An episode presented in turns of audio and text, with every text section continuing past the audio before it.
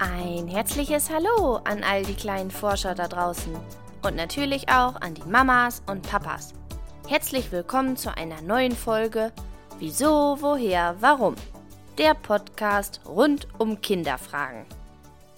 Bestimmt kennst du diesen Satz von Mama und Papa, wenn ihr mit dem Auto unterwegs seid. Oh nein, wir müssen bald tanken. Der Tank ist so gut wie leer. Dann halten deine Eltern bei der nächsten Tankstelle an, tanken Benzin oder Diesel, bis es Klick macht und der Tank wieder voll ist. Und weiter geht die Fahrt.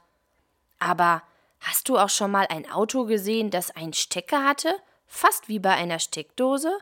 Wie funktioniert denn sowas? Und kann das jedes Auto? All das und vieles mehr erfährst du heute. Hast du auch schon mal ein Auto gesehen, das viel leiser über die Straße fährt als die vielen anderen Autos? Es klingt ein bisschen wie ein Summen, und man muss wirklich gut hinhören, um das Auto überhaupt zu bemerken. Genau das sind E-Autos. Dabei steht das E für Elektro. Es ist also ein Elektroauto. Und genau um diese Autos soll es heute gehen.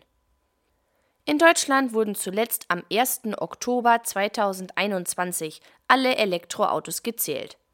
Dabei kam eine Summe von rund 517.000 Autos raus. Ganz schön viele. Ist aber im Vergleich zu den normalen Autos eigentlich noch ziemlich wenig.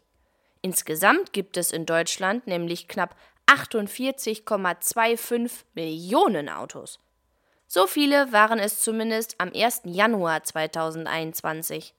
Seitdem sind vermutlich wieder einige Tausende kaputt gegangen oder neu gekauft worden.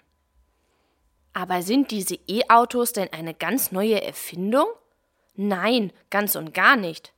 Diese Art von Autos gab es schon vor langer, langer Zeit, nämlich vor etwa 200 Jahren. Damals hielt man es für eine tolle Erfindung, die allerdings nicht lange erfolgreich war. Kurze Zeit später wurde nämlich der Motor, der Benzin tanken musste, erfunden. So wie ein Großteil unserer Autos heute.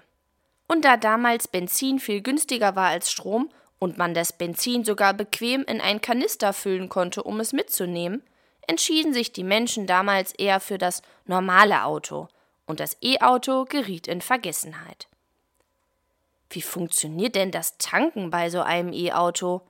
Tanken in dem Sinne gibt es bei E-Autos eigentlich gar nicht. Hier nennt man es eher Aufladen. Denn so ein E-Auto hat gar keinen Tank, wo eine Flüssigkeit reinlaufen könnte. Diese Autos haben nur eine Batterie. Nicht so klein wie bei deinen Spielsachen oder in der Fernbedienung für den Fernseher, sondern eine riesig große. Und genau die muss man regelmäßig aufladen, damit das Auto weiterfahren kann. Vielleicht kennst du sowas ähnliches von dem Handy oder Tablet von Mama oder Papa. Das muss ja auch öfters mal an der Steckdose laden, damit man es weiter nutzen kann. Wenn die Batterie vollgeladen ist, kann es also wieder losgehen. Durch die Batterie und den Strom werden die Räder des Autos angetrieben. Und los geht's! Leider können die E-Autos, auch wenn sie aufgeladen sind, nicht so weit fahren wie andere Autos, wenn sie einen vollen Tank haben. Die besten und teuersten E-Autos kommen aber immerhin schon knapp 600 Kilometer weit. Das ist schon eine ganze Menge. Und die Hersteller der Autos versuchen noch immer besser zu werden, damit man immer weiter fahren kann, ohne sich eine Ladestation suchen zu müssen. Du hast auch eine Frage, die ich mal beantworten soll? dann schreib mir gerne eine Mail an kinderfrage@gmail.com.